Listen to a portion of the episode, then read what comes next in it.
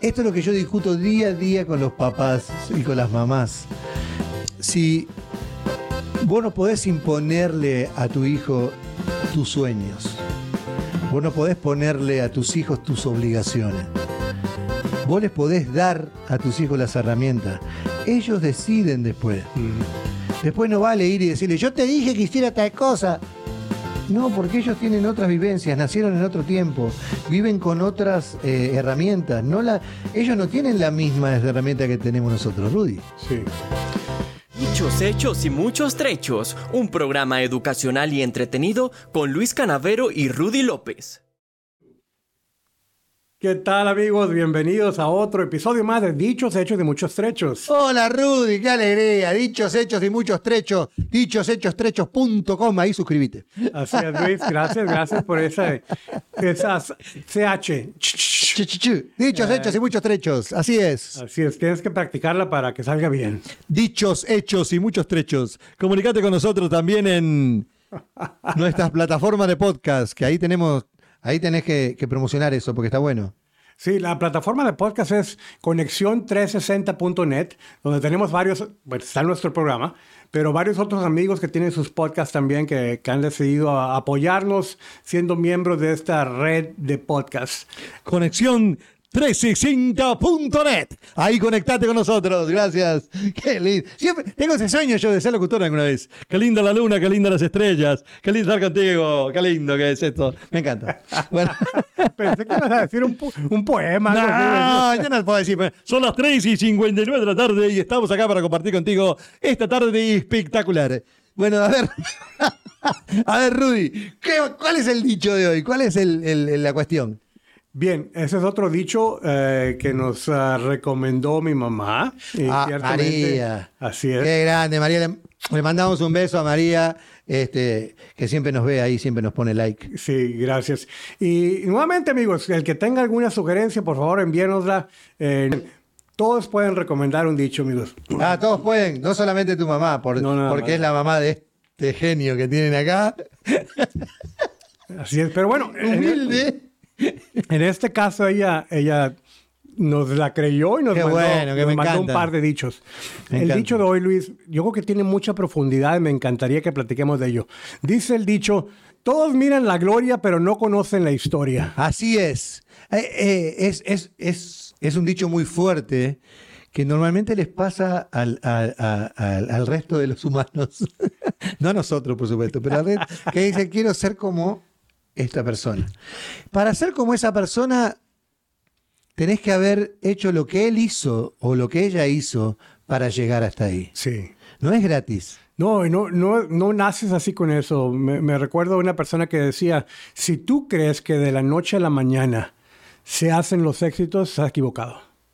No es... No, y el éxito no es el punto final, eh. el éxito es el camino que recorriste para llegar ahí. Sí. Y- Esas vivencias son las que te hacen llegar ahí. Claro. Un, un mentor con el cual yo trabajaba antes, un famoso orador, comunicador que, que tiene un gran seguimiento, una gran audiencia, él decía que se le acercaban a él personas que le decían, yo quiero ser como tú. A mí me gustaría hablar así en frente de miles de personas, ah, dar charlas motivacionales. Yo quiero ser como tú. Y él decía, a veces le dice a las personas así a cara a cara y a veces no, simplemente se queda pensando, sí, es fácil decir que quieres ser como yo, pero la, la verdadera pregunta es, ¿estás dispuesto a hacer lo que yo hice? ¿Estás dispuesto a sacrificarte como yo me sacrifiqué? Así es. Porque muchos de ellos, y, y eso pasa hoy mucho con los jóvenes, que dicen, yo quiero ser eh, influencer como lo es esta persona. Esa persona a veces se pasa 24 horas tratando de generar contenido. Se pasa todo el tiempo de su vida tratando de generar contenido, de, de buscar eh, lo, que, lo que a la gente le puede llegar a interesar. Pasa muchas horas frente al teléfono, muchas horas. El otro día hablaba con una muchacha que, no- me, este, que ella es influencer, ella dice eh, las ofertas de las tiendas y dónde comprar más barato. Y, y me decía, Luis, vos no sabés lo que es el, el trabajo que yo tengo todos los días de tratar de buscar el lugar donde la gente puede ir, tratar de buscar donde la gente puede comprar. Es, es un trabajo de, de- de 12 o 15 horas por día.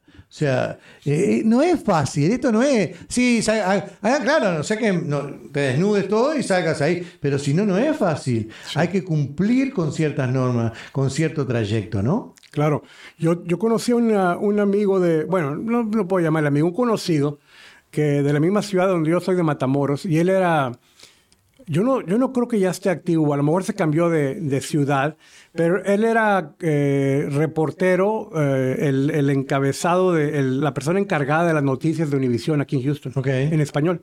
¿verdad? Entonces, eh, un día platicando, le digo, oye, ¿cómo lo hiciste? somos del mismo pueblo, ¿cómo, cómo, ¿cómo alguien puede llegar a donde tú llegaste? Me dijo, mira, la gente cree que es fácil porque nada más me ve en las cámaras una o dos horas por día el noticiero de las 5 y el noticiero de las 9. Pero un trabajo chino.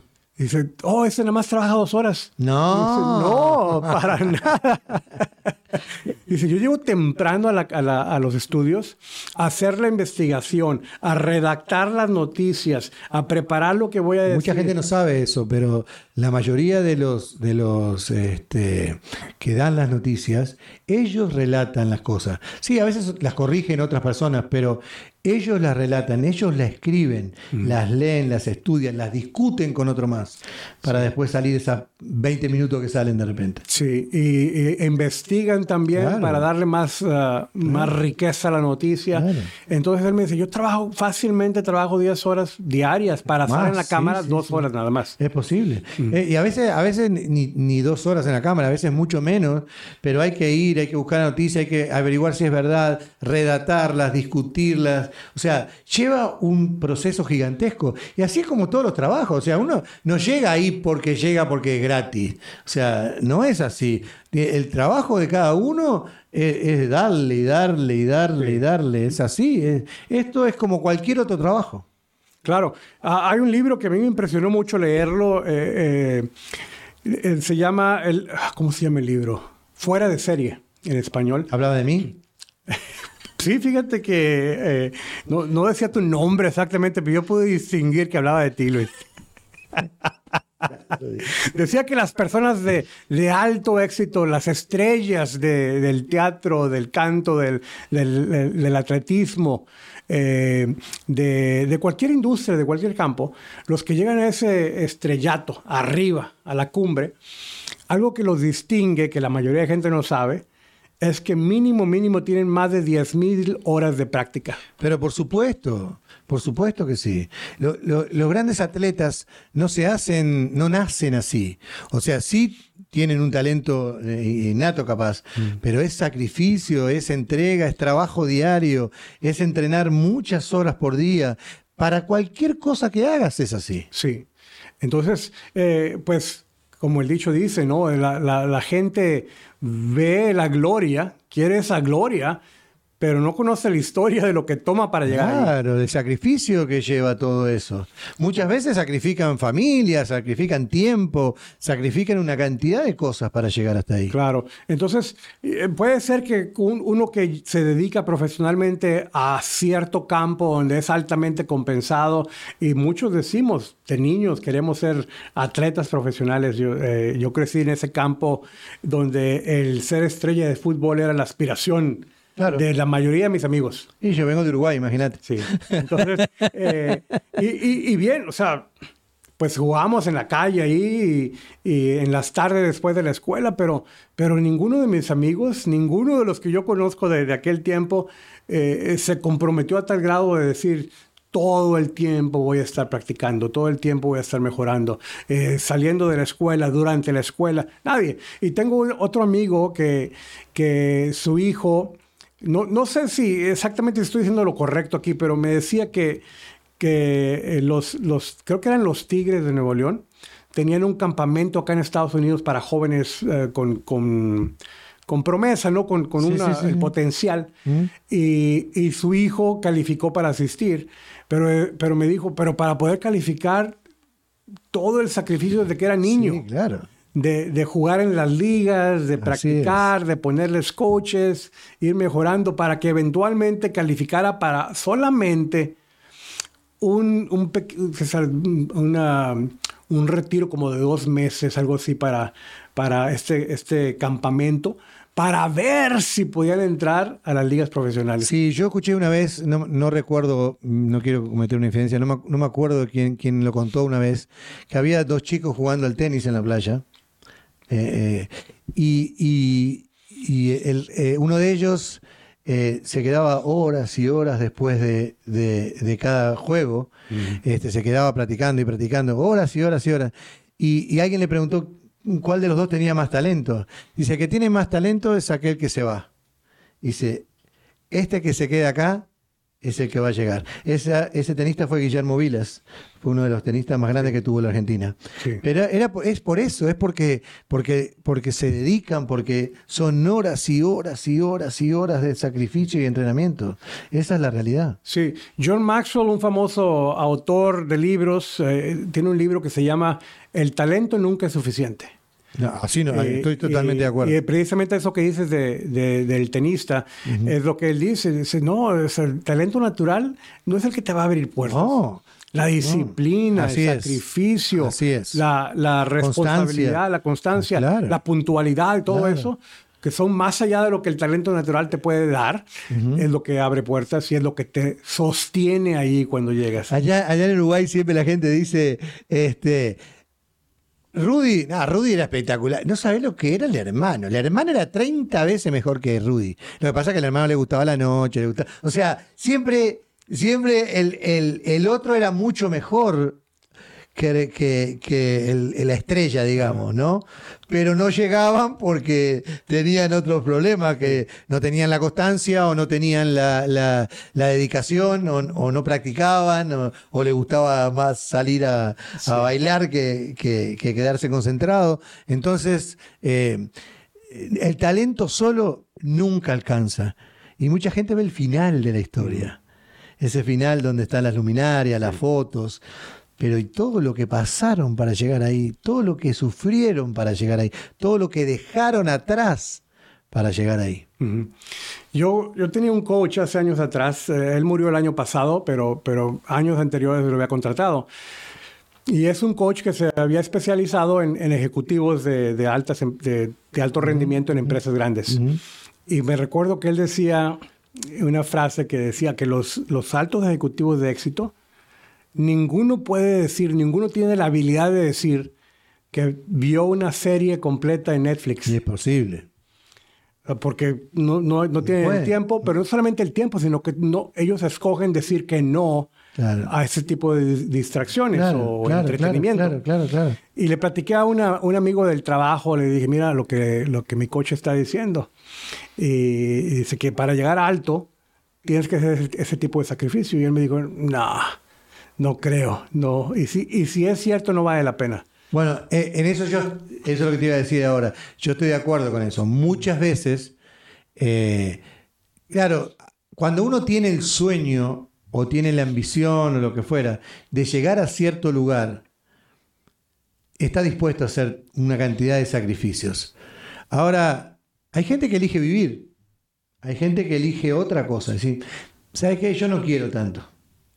Yo quiero vivir, yo quiero disfrutar la vida, quiero hacer las cosas que me corresponden a los 10, a los 14, a los 18 y a los 26 años, para después no tener que disfrutar la vida cuando ya no pueda caminar o respirar. Eh, eh, y, y- y lo acepto. Me parece que, me parece que es importante eh, las dos cosas. Una es tener sueños y tener ambición y llegar a donde vos querés llegar, con los sacrificios que tengas que hacer, está muy bien.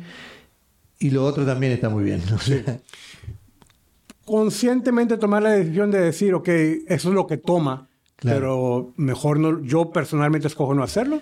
Yo no tengo ningún problema. No envidiándole al otro después que llegó. Sí, Ah, pero, pero luego diciendo exactamente, Claro, si tú, pudiste haberlo hecho, claro, pero no, no no tuviste. pagas el precio, Claro, no pagas el sacrificio. claro. Ahora, Luis, la- el otro lado de la moneda, o sea, porque estamos hablando aquí cuando uno conscientemente escoge. Así es. Pero ¿qué tal esos padres, Luis, que están presione, presione, presione a esos niños? Que no, los niños no tienen ninguna opción de escoger. Eh, Bueno, los, justo, justo hoy estuvimos hablando un poco de ese tema, ¿no? Yo creo que a los hijos uno. eh, y, y déjame este, redondear lo que quiero decir primero para, para poder llegar ahí. uno a los hijos le tiene que dar valores, le tiene que enseñar, le tiene que mostrar el camino. Mostrar el camino. Ahora, ellos tienen el derecho, la obligación y el derecho o, la decisión de escoger el camino que quieren eh, caminar. O sea, yo puedo darle todas las herramientas para que funcione. Ahora, después depende de ellos a dónde quieran ir o a dónde quieran llegar. Esos padres que quieren que sus hijos vivan la, vida que ellos no pudieron, entonces les exigen y tenés que hacer esto y tenés que hacer lo otro, y si no lo haces no servís, sos un fracasado, y bla, bla, bla, bla, bla, terminan siendo fracasados los dos, padres e hijos, normalmente. Yo conozco muchos que hicieron una carrera y tuvimos acá a alguien, me parece, no estoy seguro, que dijo, yo hice hasta acá porque vos me exigiste. Bueno, ya lo hice, ya acá tenés el título, toma, ahora voy a dedicar a esto otro, que es lo que a mí me gusta. Sí, es el hijo de un amigo mío. Bueno, o sea, esa es la realidad, eso es lo que pasa. Empiezan haciendo una carrera o la terminan abandonando en la mitad, porque no es lo de ellos, es lo del padre o de la madre. Sí. Fíjate que una, una historia que me cuenta mi esposa de un, de un ex compañero de ella, que pues un, muchachito brillante desde niño en la escuela, muy aplicado, y él creo que terminó la universidad como a la edad de 20 años. Okay. Y quería ser doctor y fue aceptado en la, en la Universidad de, de Medicina. Okay. Pero era muy jovencito. Y su inmadurez y la presión de la escuela de medicina eh, Nada más creo que duró un año algo así y, dijo ya no más porque, porque no podía tolerar tanto presión y tanto estrés. Y ahí donde yo, pues pienso y platicando con mi esposa, le, habrán puesto la presión los padres o el ambiente para decir tú puedes, tú puedes, tú puedes, tú puedes, hasta el momento que ya no pudo y tuvo que abandonar eso. Eh, que quizás hubiera podido ser un buen doctor si se hubiera llevado el ritmo a su tiempo. A su tiempo, ¿verdad? Como la mayoría de otros estudiantes. Ah, yo, tenía una, yo tenía un amigo que siempre decía eso, cada cual es hijo de su tiempo. Y, y, se puede interpretar de dos maneras, ¿no? O sea, cuando dice cada cual es hijo de su tiempo, significa que, el tiempo es de cada uno. Eh, no tenemos todos el mismo tiempo. Vos podés hacerlo antes, yo hacerlo después o viceversa, porque es tu tiempo y el otro es el mío. O sea, yo me puedo graduar en un año y vos te podés graduar en diez. Los dos nos vamos a graduar y no pasa nada y no hay problema. No es que tenés que hacerlo cuando tenés cierta edad, no es así. Quizás, quizás vos puedas hacerlo después o más tarde o más temprano, no importa cuándo. Cada cual tiene su tiempo. Algunos maduran antes, otros maduran después. No, no, no hay que. Eh, esto es lo que yo discuto día a día con los papás y con las mamás. Si vos no podés imponerle a tu hijo tus sueños, vos no podés ponerle a tus hijos tus obligaciones. Vos les podés dar a tus hijos las herramientas. Ellos deciden después. Después no vale ir y decirle, yo te dije que hiciera tal cosa. No, porque ellos tienen otras vivencias, nacieron en otro tiempo, viven con otras eh, herramientas. No la, ellos no tienen la misma herramienta que tenemos nosotros, Rudy. Sí, sí. Y, bien, Luis, la verdad es que a veces sí puede haber algunos jóvenes que, o niños y jóvenes que toleren ese ritmo que esas metas que los papás les ponen, pero otros no. Entonces yo creo que nos toca a nosotros como padres el, estar evaluando, viendo las señales, los sí, No hay duda. Eh, porque yo recuerdo una, una jovencita, de la hija de unos amigos de nosotros, que se, se levantaba, Luis, a las 4 de la mañana, para, porque iba a una escuela magneto en una parte lejos de la ciudad. Entonces se levantaba a las 4 para arreglarse y para poder ir a donde estaba el autobús y para que el autobús le llevara a la escuela tomaba como una hora, hora y cuarto y, y llegar a tiempo para un club que era miembro y luego la escuela regular más otras actividades después de la escuela. Llegaba a la casa como a las 7 de la noche y, y hacer tarea, etcétera, etcétera. Y, y, bien, o sea, no te puedo decir si, si las cosas salieron bien o mal porque no tengo el contacto con ellos ya. Pero sí se me quedó grabado decir, wow, es bastante actividad para un adolescente de 16, 17 años. Así que, es. que ya está a ese nivel de presión, como muchos ejecutivos, Tal cual. eh, que ya están en, en sus 30, 40 y 50. eh, Una jovencita que no, no, creo yo, no había tenido la oportunidad de escoger a sabiendas de las consecuencias. Yo de verdad creo y soy un, un convencido de que, de que la tenemos que vivir el tiempo que nos toca en el tiempo que nos toca. No podemos vivir a los 14 o 15 lo que tenemos que vivir a los 23. No es correcto. No es correcto vivir eh, eh, cuando, cuando tenés 14 años como si tuvieras 25. Porque es- está mal. El niño tiene que ser niño, tiene que ser adolescente, tiene que ser eh, joven y después adulto. No puede ser niño y pasar adulto de la noche a la mañana. Eso está mal. Si alguien lo decide porque es maduro, porque es diferente, está muy bien, eso de cada uno. Pero yo soy de la idea de que los niños no pueden trabajar a los 12 años. Yo trabajo desde que tengo 12 años, era la verdad. Y yo no se lo deseo a nadie. A nadie. Yo lo hice porque tenía la, tenía la necesidad, porque había que hacerlo y porque eh, tenía que mantenerme de alguna manera. Pero, pero yo no se lo deseo a ningún chico del mundo. A ninguno.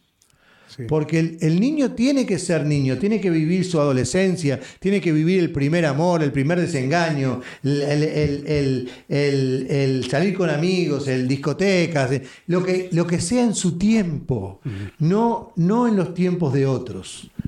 El adolescente tiene que ser adolescente, tiene que pelearse con los padres, tiene que, que buscar la rebeldía, tiene que cambiar el mundo, porque es adolescente, es joven. ¿eh? No vas a hacer eso a los 90 años. Y ahí es donde yo discrepo con los ejecutivos. Yo no los entiendo. A los 20 años se preocupan tanto por la plata, por el dinero, por llegar a determinado lugar a veces, y se olvidan de vivir.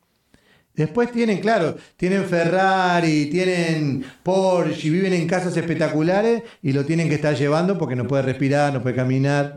O sea, porque, te, mata la salud, Rudy. Sí, sí, sí. Y, pues acepto la generalización. No, hay excepciones, obviamente. Pero, pero- sí, pero, pero con mayoría de, de los casos eso es lo que pasa. Por eso yo estoy de acuerdo con el dicho. O sea, cuando alguien llega al lugar donde está, porque, porque se rompió el alma para llegar ahí y se sacrificó, hay que pararse y aplaudirlo y listo. No se puede decir, a mí me gustaría ser, bueno, si te gusta empezar a, caminar para atrás y darle todo lo que yo hice. Es así, Sí. es así. Yo, yo en, en uno o dos episodios anteriores he, he platicado esta historia que vuelve a ilustrar no la gloria, sino la historia por detrás. Claro, el camino. Y de un ejecutivo de la empresa donde yo trabajaba que le, que le celebrábamos a él de lejos los que no, no teníamos Claro, ese contexto conocimiento, cercano. claro. Como un gran hombre, un gran líder de, de- de la empresa con mucho éxito. Y, y luego nos tocó escucharlo en un ambiente donde, eh, pues creo que se esperaba que los líderes se, se hicieran un poco más transparentes y contaran de, de su recorrido. Y este hombre fue cuando nos dijo que, que era divorciado, creo que dos o tres veces, Eso que te iba a decir. y que no tenía relación con sus hijos, Claro. no tenía contacto. Claro. Entonces yo dije, ahí es donde nuevamente, o veíamos la gloria y como que aspirábamos a ella, y cuando nos dimos cuenta de la historia, se acabó esa burbuja y dije, no, yo, yo personalmente dije, no me interesa. No, no. Y a eso es donde yo iba a ir ahora. Muchos, no, no generalizo jamás, no quiero generalizar.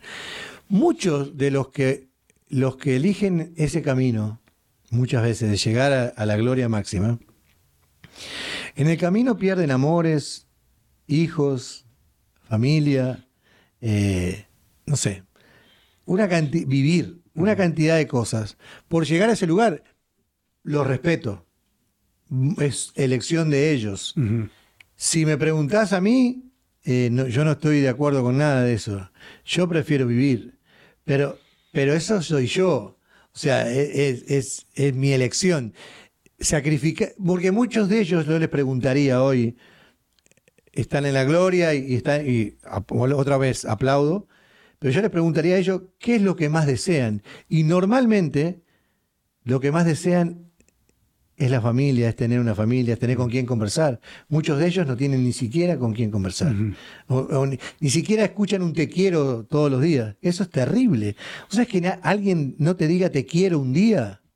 Sí. Imagínate. O sea, es, es doloroso. Sí, definitivamente. Luis, también me acuerdo yo de algo que hemos hablado, de, de que la verdadera competencia es con uno mismo. Sí, no hay duda. Eh, ¿qué, ¿qué, tanta insatisfacción es palabra? Sí.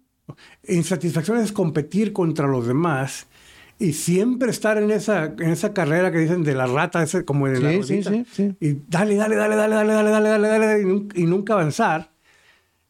Porque estamos viéndonos en contraste con otras personas que no deberíamos medirnos contra ellos. No, tal cual, eh, es uno mismo. Básicamente, ¿cómo estoy yo creciendo contra mí mismo de ayer, del año pasado? Y esa sería una mejor manera de poner en perspectiva la carrera que debemos seguir. Tal cual. Yo eh, eh, tuve la posibilidad de conversar con alguien eh, que fue número uno en México en la locución y, y hizo el, el, el audiolibro de, de, Harry Potter. Y mm. Un tipo de, sumamente exitoso. Y él me decía que cuando estaba ahí arriba se dio cuenta de que no tenía nada. Mm. Que, que estaba vacío por dentro. O sea, que había logrado tener el éxito que tenía, pero que no tenía nada en definitiva. Este, que, que, se dio cuenta que eh, todas las personas que había conocido en el camino y todas esas personas que había dejado de hablar o de había dejado, era, era lo que tenía valor Mm. y que él no se lo había dado. Eso le pasa a la mayoría. Ahora salió una serie nueva en Netflix y, y le decía eso a mi esposa ayer. Eh, llegan a cierto lugar de poder y de mucho dinero y poder y, y, y, y de gastos astronómicos y están solos. Sí. Porque no pueden confiar en nadie, porque no tienen nadie que les diga que los quieren. Es terrible. Sí. Es una batalla constante, Luis, porque, Sí. porque hablábamos, te dije yo de la generalización y que hay excepciones. Sí. Eh, no, no puedo decir que conozco con profundidad las excepciones. Conozco algunos líderes que, que supieron cuándo decir, ok, es suficiente Claro, hasta acá. y, y dedicarle más tiempo a otras cosas. Eh, se dice que le preguntaron a Rockefeller, aquel multimillonario De, de, principios del siglo pa pasado, Pasado. eh, ¿cuánto dinero es suficiente? Ya eran un multimillonario. ¿Cuánto dinero es suficiente? Le dijeron un dólar más. Decía, un dólar. Claro, sí, sí. El siguiente dólar. Sí, el siguiente dólar. Una cosa loca. Es una, una, una constante Una nunca batalla de, de nunca acabar. No, o sea, nunca es suficiente. No, para ese tipo de gente, lamentablemente para ellos, nunca es suficiente. Siempre hay algo más. Siempre hay que llegar un, un escaloncito más. No, no, no hay que llegar de escalón. Yo no lo aconsejo, jamás. Entonces, este dicho tiene sus, sus dos perspectivas. La, la de conocer la historia de sacrificio para tener ese éxito que admiramos y que puede se puede decir a alguien, ok, ya entiendo lo que tengo que hacer para llegar allá. Pero también el otro lado de la moneda de decir, ok, cuando llegas allá, ¿a costas de qué? ¿Qué sacrificaste en este recorrido para decir, ya estoy acá? Y hacerte la pregunta, ¿valió la pena? Y si, y si, y si estás allí o estás en ese, en ese caminar, esa escalera, subiéndola, hazte la pregunta regularmente, ¿vale la pena lo que estoy logrando, lo que estoy haciendo, a costas de qué? ¿A expensas de qué? Porque me ha tocado verlo en, en- en- en personas allegadas a mí, otros líderes corporativos, ejecutivos que, que han dicho, la verdad es que no valió la pena. O sea que ahora que decís eso, ayer estaba eh, ayudando a alguien a grabar un podcast y, y ella decía algo que me, me llamó, me llamó la atención. Decía, yo hice todo para llegar acá y no llegué. ¿De verdad hiciste todo? Le, le decía a la otra persona. Sí, hice todo para llegar acá. ¿Le vendiste el alma al diablo?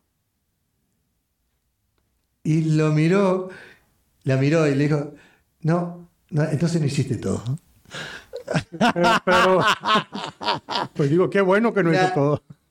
Pero el- la- moraleja o, el- o la- o- está en que a veces, a veces, para poder llegar a esos lugares, tenés que venderle el alma al diablo. tenés que haber bailado con la gallina negra, como decía ella, ella decía eso en un momento.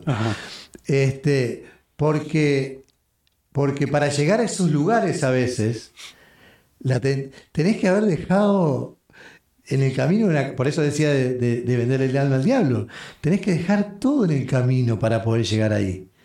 Y hay que estar dispuesto a eso. Sí, yo no. Fíjate que eh, platicando con un, cliente recientemente que me decía él, eh, el mundo corporativo es así, hay, que estar dispuestos a, pues a dejar alguna, un tipo de estela de, muertos, figurativamente hablando. Así es. Y yo le dije, pues, pues en su mayoría puede ser así, pero individualmente podemos escoger no. Ah, no. Siempre la elección es nuestra, Luz Rudy. Como decimos siempre nosotros acá, siempre terminamos lo mismo. La elección es nuestra. Nosotros decidimos qué hacer y qué no. Así es.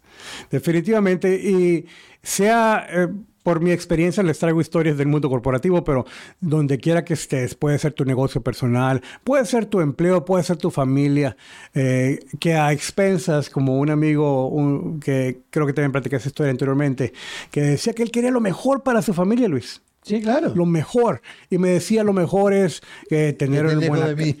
No. bueno, eventualmente yo que se, llegó a esa conclusión, pero, pero eso de, que muchos decimos, queremos que tengan, eh, ofrecerles una mejor casa, un mejor auto, una carrera universitaria, etcétera, etcétera. Nada fuera de lo común. Yo le preguntaría a esas personas, cuando ellos dicen, yo eh, quiero darle lo mejor a mi familia, ¿A quién le preguntaste de tu familia que era lo mejor dejarle una casa o un auto nuevo? Sí. Capaz que lo mejor para tu familia, lo mejor para tus hijos, es que vos estés ahí. Que vos compartas con ellos, que vos te rías con ellos, que vos comas frijoles con ellos, no caviar. Ellos no te piden nada. Ahí es donde yo. Pues yo, no tengo la, respuesta a eso, pero lo que sí pude ver es la conclusión final de que él terminaron divorciados. Él en Europa y la, y la esposa acá en, en América. En Así es que, ¿qué familia? Eso digo yo, por eso cuando ellos dicen, yo hago todo esto por vos. Espera, espera, espera, espera. ¿Y en qué momento yo te dije que yo quería eso? Porque si yo le pregunto a mis hijos o a mis nietos, ¿qué es lo que quieren ellos de mí? Que estés conmigo, que compartas conmigo, que me cuentes cuentos, que salgas conmigo, que te diviertas conmigo, que riamos juntos. No, no, yo te digo la verdad, no te piden una casa, no te piden un auto nuevo. Bueno, cuando son adolescentes a veces sí, pero pero, pero yo hablo de la verdad, del verdadero sentimiento. Claro, definitivamente. Entonces, buen consejo, Luis, eh, porque a veces cuando tenemos la disposición de escuchar, vamos a poder entender de que mi definición, mi visión, mi sueño no es el de nuestra familia. No, por eso, por eso digo yo, cuando ellos, sobre todo, no te digo que vos tengas cuando ellos, no, yo tengo la misión de tener esto, yo tengo la misión de tener, está bien, es tu ambición, es tu problema. Ahora, cuando vos decís, yo hago esto por mis hijos, yo hago esto por mis nietos, yo, y sacás pecho, y vos le preguntaste a tus hijos, le preguntaste a tus nietos, ellos no quieren eso. Ellos no quieren que vos tengas una Ferrari, ellos quieren estar contigo. Eso es. lo que quieren. Sí. Bien, amigos, pues hemos, eh, se nos ha acabado el tiempo, ya pasamos la media hora. Qué filósofo que soy. Gracias, Luis, por compartir tu sabiduría. No das consejos, ya sé, no, pero jamás, comparte sabiduría. Sí, señor. Comparto lo que lo, la experiencia, ni siquiera sabiduría. Gracias, Luis, por tu humildad. Todos miran la gloria, pero no conocen la historia. Gracias por acompañarnos, amigos. Nuevamente les pedimos que nos apoyen suscribiéndose a nuestro canal, eh, dándole un like en Facebook o aplanando la campanita en YouTube y compartiendo con otros también, amigos. Muchísimas gracias por estar ahí. Como siempre, gracias María por compartir estos dichos maravillosos. De verdad, les mandamos un saludo grande a usted y a su esposo. Que pasen muy bien, que estén bien amigos. Muchas gracias. Hasta pronto.